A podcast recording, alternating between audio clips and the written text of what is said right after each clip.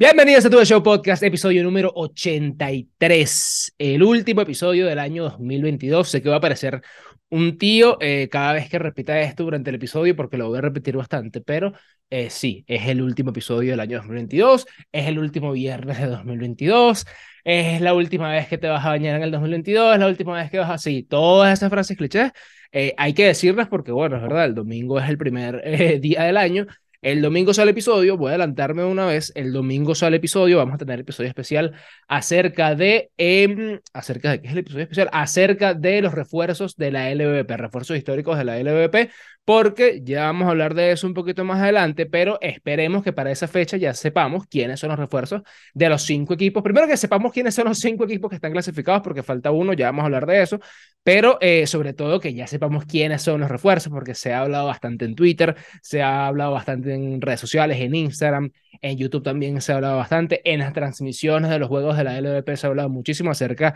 de quiénes pueden escoger o a quiénes pueden escoger los cinco equipos clasificados para reforzarse para el round robin que va a empezar el 2 de enero. Si mal no estamos, el 2 de enero ya debería comenzar.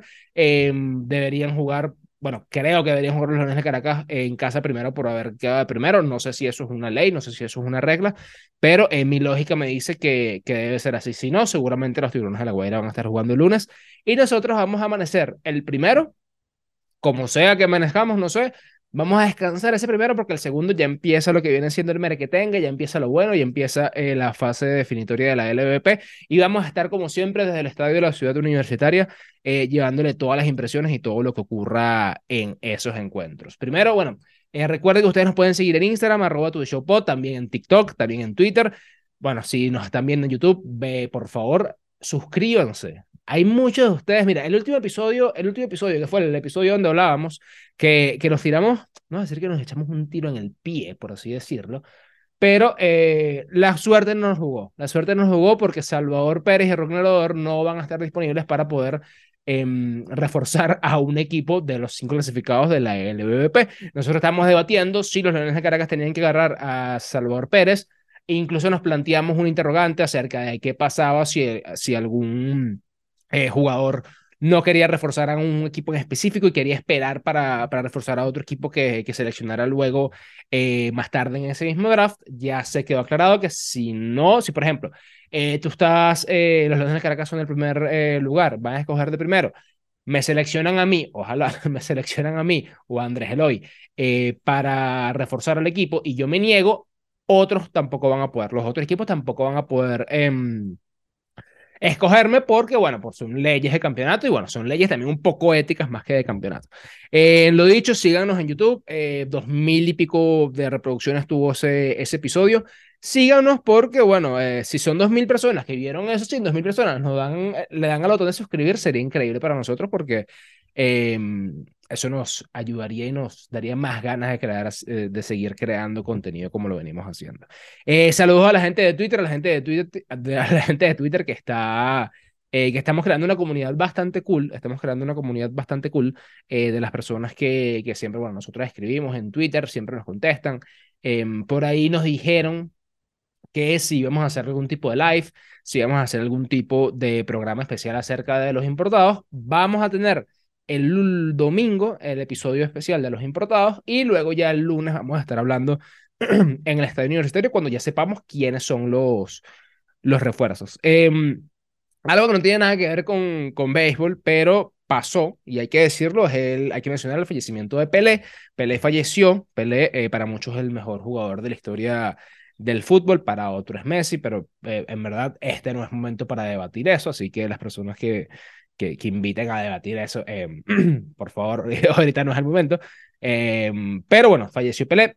Y eh, buscando, investigando un poquito para crear un poquito de contenido acerca de béisbol y Pelé, resulta que Mariano Rivera conoció a Pelé eh, antes del Mundial de 2014, eh, que fue en Brasil.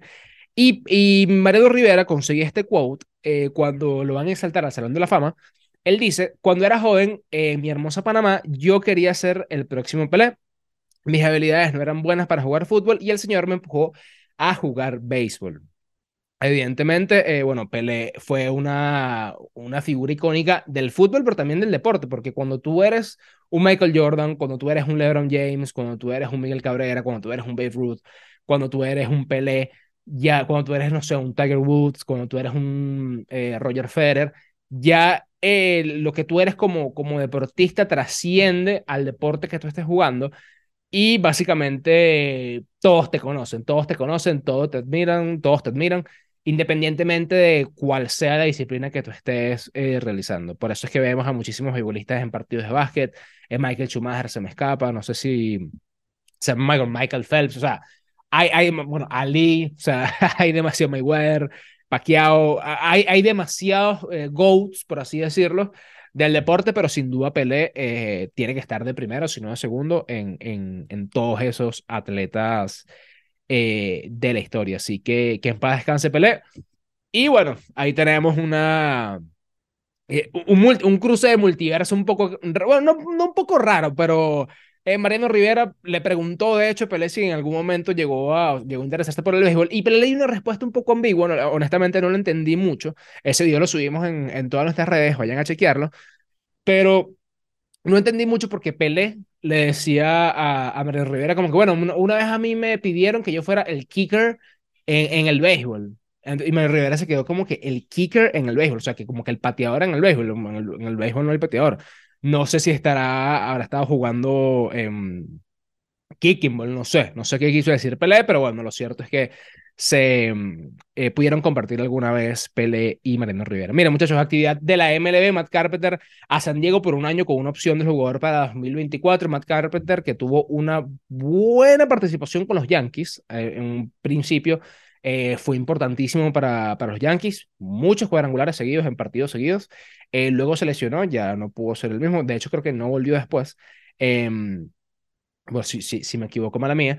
Pero Matt Carpenter tuvo una temporada eh, de regreso, por así decirlo. Si existe, bueno, no sé si existe el regreso del año, pero puede ser el regreso del año para Matt Carpenter porque la verdad es que fue, fue increíble. Eh, Michael Conforto jugará con San Francisco luego de firmar un contrato de dos años. Conforto pasa entonces de los Mets a San Francisco. El lanzador zurdo Taylor Rogers también firmó con San Francisco un contrato de tres años. El cerrador de, bueno, eh, bueno, sí, el cerrador de Craig, perdón. El cerrador Craig Kimbrell firmó un contrato de un año con los Phillies. Aquí muestro la camisa porque iba a decir como que, bueno, que era de los Phillies. No, va a jugar en los Phillies, aquí está la camisa. Eh, mira, me parece, me parece bien, me parece una buena eh, una buena contratación junto a Alvarado, cuidado, ojo.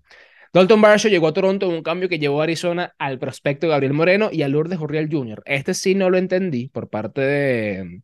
A ver, no es que no lo entendí por parte de Arizona, porque están se están llevando un gran prospecto como el venezolano Gabriel Moreno y a Lourdes eh, Gurriel Jr., pero Dalton Varsho eh, básicamente, si no es el mejor eh, catcher o uno de los mejores catchers ofensivos que hay en la, en Nacional, no sé.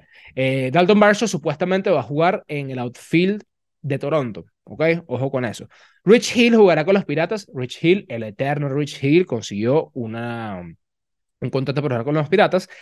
Y aquí empezamos a hablar de Boston, luego de hablar de que, bueno, Jan Segura va a ir a, los Marlins, pero empezamos a hablar de Boston porque Corey Kluber va a jugar con Boston. Esto lo dijeron el día de los inocentes. Eh, honestamente, yo estaba como que, mira, no creo que ellos se vayan a lanzar un día a los inocentes con Corey Kluber eh, jugando con Boston, pero va a jugar con Boston. Nunca, nunca me hubiese imaginado a Corey Kluber jugando con Boston. Nunca. Luego de su paso con los Yankees, eh, bueno, luego de, que lo conozcamos en, en Cleveland y, la última temporada con, con Tampa, mm, no sé. Lo, dicho es que Corey Kluber va a jugar con, con Boston y mira, eh, Ay, Boston, no sé, no sé qué pasa, no sé qué va a hacer con Boston. JD Martínez, hablando de un ex Boston, porque ahora todos somos ex de Boston, absolutamente todos, menos, bueno, menos los fanáticos que todavía quedamos acá y que, que queremos que Boston sea ese equipo ganador que, que nos tenía acostumbrados a hacer. Pero lo cierto es que JD Martínez va a jugar con los Dodgers de Los Ángeles. Una contratación interesante. Una contratación interesante. Se fue Justin Turner. Eh, se fue Tra Turner también. Bueno, los dos Turner como que, como que adiós de, del equipo de los Dodgers. Pero eh, JD Martínez va a jugar con los Dodgers. Eh, no sé qué les parece a ustedes esta contratación. A mí honestamente me gusta bastante porque eh, JD Martínez es un pelotero que a mí me gusta bastante. Em, pero yo pensé honestamente que Boston lo iba a poder mantener, sobre todo para jugar con Rafael Devers. Nathan Iovaldi va a jugar con los Rangers de Texas, otro ex Boston que se va a jugar a otro equipo. va a jugar a los Rangers de Texas. Del equipo campeón de Boston, eh, del último equipo campeón de Boston se fueron Benintendi, Bogarts, Iovaldi, JD Martínez, Vázquez. No queda absolutamente nada en Boston. No queda absolutamente nada en Boston. Queda Rafael Devers. Y vamos a ver qué pasa con Rafael Devers. Queda Rafael Devers. Vamos a ver qué pasa con Rafael Devers. Eh, pero la verdad es que los fanáticos de Boston no saben qué está haciendo el equipo y a dónde va Boston, honestamente. Em, mira, Sean Murphy, Sean Murphy eh, firmó con una, extensión de su contrato con, con Atlanta. Y esto es súper interesante porque los Bravos de Atlanta han firmado a estos jugadores por un contrato de más de siete años, desde el 2019.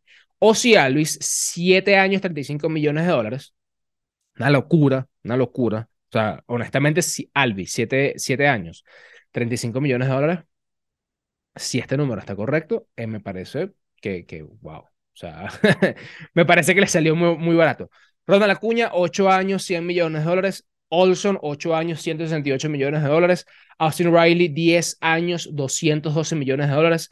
Harris, 8 años, 72 millones de dólares.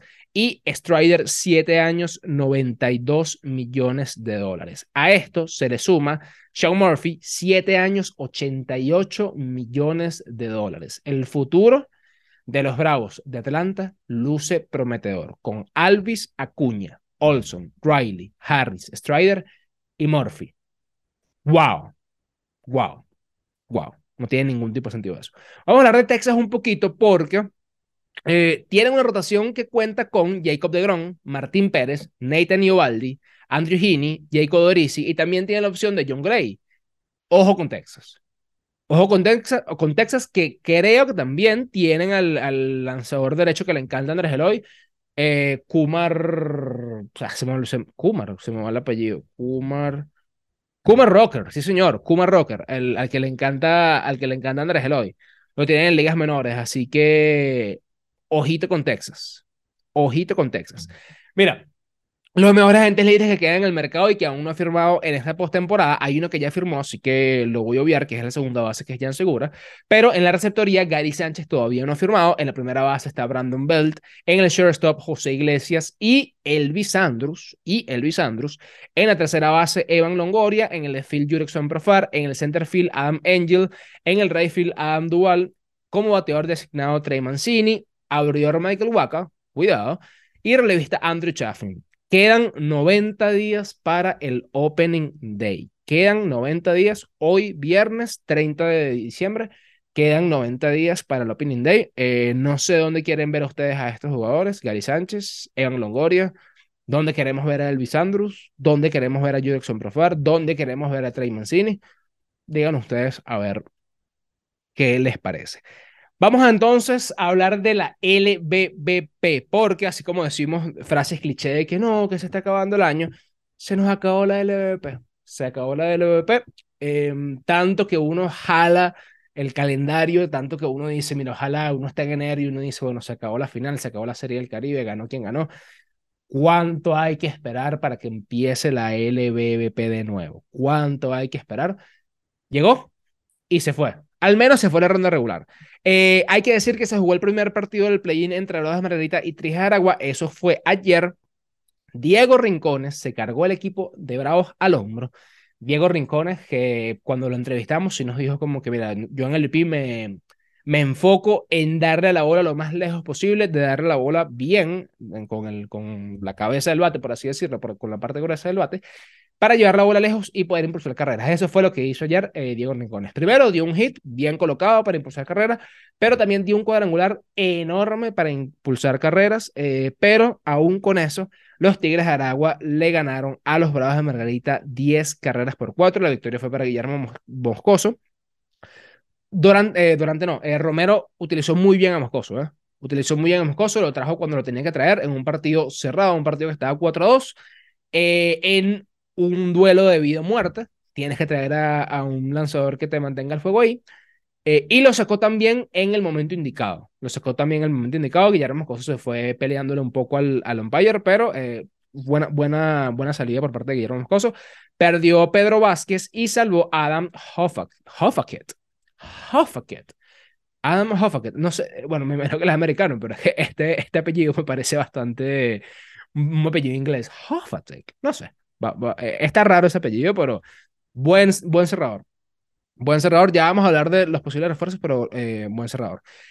Luis Dorante tuvo dos jugadas cuestionables. En, bueno, no es que él tuvo dos jugadas, pero sí mandó dos veces a tocar la bola. Una a Meneses y el otro no recuerdo. A Graterol. A Graterol lo mandó a tocar la bola. Graterol, que batea increíblemente bien con hombres en posición anotadora, mandó a tocar la bola.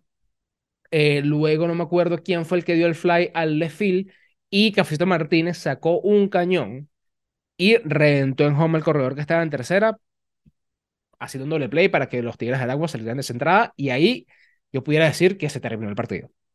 Ahí se terminó el partido. Eh, ese fue un mal corrido de base por parte de Margarita. En el primer inning también corrieron más las bases. Fly al right field a Dennis Phipps. Em, el de que estaba en segunda se fue a tercera. Dennis Phipps tiró, o sea, hizo un lanzamiento perfecto, hay que decirlo, que o sea, fue perfecto. Reventó en tercer el jugador cuando el abridor de los Tigres estaba teniendo problemas en ese primer inning. Entonces, em, los Bravos de Margarita están en una situación complicada. Luis Durante fue muy criticado por tocar la bola, por mandar a tocar la bola dos veces, por ese corrido de bases eh, de los Bravos de Margarita. Otosaka no jugó, Otosaka no llegó al encuentro. Desconozco a las 2 y 16 pm del viernes 30 de diciembre si Otosaka va a poder jugar el partido de hoy. Hoy se define el último clasificado, perdón, el último clasificado a el round robin de la LBP. Serán los Tigres de Aragua, serán los Bravos Margarita. Los Bravos Margarita tienen aproximadamente seis, seis derrotas seguidas o siete derrotas seguidas. Eh, por probabilidad le tocaría ganar a Bravos, por probabilidad, pero los Tigres de Aragua, ese line-up de los Tigres de Aragua está brutal. No tiene sentido. Carlos Rivera ya estaba que octavo bate y lleva 3-3. O sea, no tiene sentido el, el, el line de los Tigres de Aragua. Si ese equipo llega a pasar a la postemporada, llega a pasar al round robin, cuidado, porque ese equipo reforzándose va a ser un dolor de cabeza. Si los Tigres de Aragua pasan al round robin, va a ser sin duda alguna eh, de los... A ver, es que, es que no, no, recuerdo cuánta calidad de, de, había el año pasado entre, entre peloteros, pero, perdón, entre, entre los equipos, pero Leones del Caracas sólido, Cardenales Lara sólido, Magallanes le llegó Kate Gota, cuidado, cuidado. Em, la Guaira tuvo una buena ronda regular, terminó un poco tan valiente, pero, pero mira, o sea, con, con, con los posibles refuerzos que, que pueda escoger em, el gerente general y el manager, cuidado. Y el quinto puesto si son los Tigres de Aragua, mira, eh, no veo favorito. No veo favorito por más que la gente diga que los Leones de Caracas terminaron de primero, dominaron la, ronda, no veo favorito, em, porque bueno, eh, mucha, mucha calidad hay en esos equipos. Posibles refuerzos, posibles refuerzos. Me he dedicado a escuchar los spaces de Twitter, me he dedicado a ver Twitter, a ver los comentarios de los fanáticos de Leones, fanáticos de Cardenales, de fanáticos de Tiburones, fanáticos de Magallanes. Y todo parece indicar, o mucha gente parece indicar, que Silvino Bracho va a ser el primer pick por parte de los Leones del Caracas, que le seguiría Cardenales con Mario Sánchez, que Tiburones iría por Balvino fue mayor, ¿por qué? Porque Balvino fue mayor le encanta jugar en la UCB, le va muy bien jugando en la UCB, y hay algo que pensándolo bien, eh, tendría sentido que uno de los dos equipos, Leones del Caracas o Tiburones de la Guaira, eh, escojan a Balvino fue mayor. Los tiburones de La Guaira y los leones del Caracas van a jugar 10 juegos de los 16 en casa. ¿Por qué? Porque, bueno, evidentemente juegan los Leones del Caracas, por ejemplo, juegan 8 juegos eh, en casa, pero los dos juegos que juegan contra La Guaira de visitante, bueno, de visitante sin, las comillas, porque sí son visitantes, eh, lo, juegan en el mismo estadio de los eventos. Entonces son 10 juegos que tanto los Leones del Caracas como los Tiburones de la Guaira van a jugar en el estadio universitario. El que se lleva al Vino fue mayor, no voy a decir que la tiene ganada, pero tiene un gran plus. porque A Balvino fue mayor le encanta jugar en el estadio UCB y cada vez que Balvino fue mayor va al estadio de la UCB hace desastre. Hace desastre contra los Leones del Caracas. O contra los tiburones de la Guaira. Entonces, punto a destacar ahí. Magallanes, a Magallanes les llegó el MVP de la, de la final pasada. Eh, hay que sacarle ya la, la, licencia, hay que sacarle ya la cédula de Magallanero a Gota. Em, pero honestamente, honestamente, honestamente, em, yo pensaría, yo pensaría que los equipos, ojo, y esto es una opinión, deberían reforzar el bateo. ¿Por qué? Porque Silvino Bracho es un gran lanzador. Ahí por ahí en Twitter eh, leía o escuchaba que, bueno, si Silvino Bracho va con los Leones de Caracas, de alguna manera esa combinación de Silvino Bracho con Anthony Castro va a poder hacer que el juego sea de siete innings, porque tienes dos innings asegurados. Y perfecto, pero ni Anthony Castro ni Silvino Bracho van a, lanzar todos los juegos.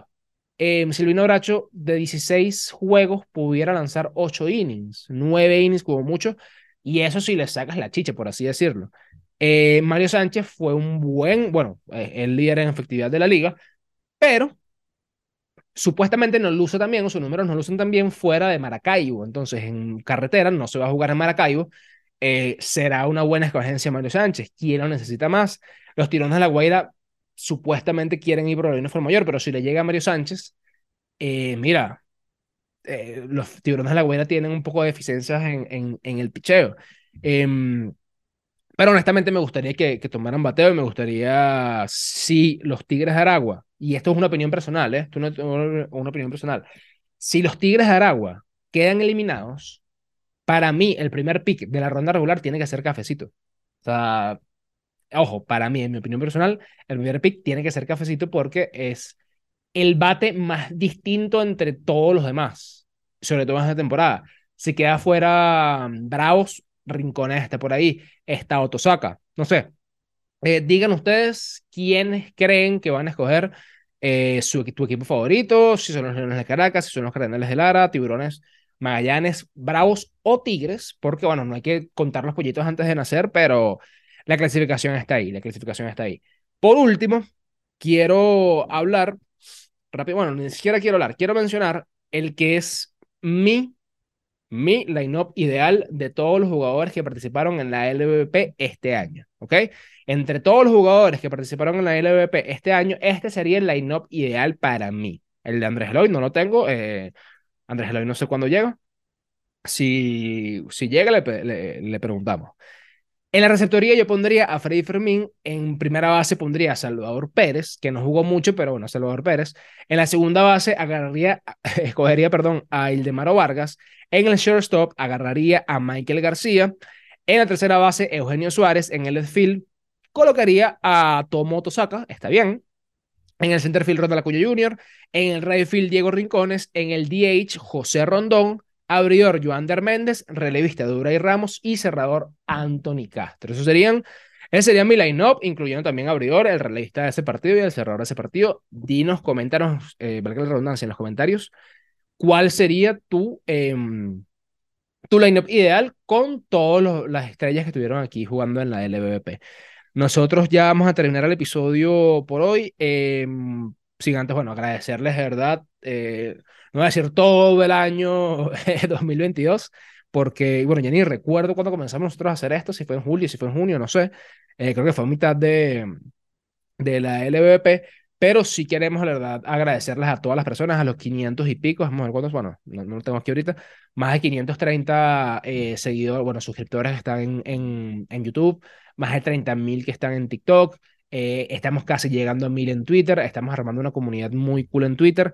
Eh, ya pasamos los 500 en, en Instagram. La verdad es que muchísimas gracias a todas las personas que, que, que nos han seguido, que nos han comentado, que nos han dicho las cosas buenas que hacemos, que nos han dicho también las cosas malas que hacemos, las cosas que tenemos que mejorar. Muchísimas gracias por, por, por decirnos cuando nos equivocamos, porque cada vez que nos equivocamos nosotros aprendemos. Aunque tenemos la premisa de que nosotros no somos expertos, somos simplemente dos amigos hablando de béisbol y bueno, nos podemos equivocar, pero para eso está google.com, ¿ok? Para eso está Google y Google eh, nos va a sacar de cualquier tipo de duda. Este fue el último episodio de Tu Show Podcast por el año 2022. Eh, sí, súper cliché, como suene, súper cliché, pero el primero de enero sale capítulo. Casualidad de la vida que primero de enero sale domingo y los domingos nosotros tenemos episodio. Así que el episodio de este domingo es acerca de los importados históricos de la LVP. ¿Cuáles han sido los importados más, perdón, los importados no, Eh, los refuerzos, los refuerzos más importantes de la LVP.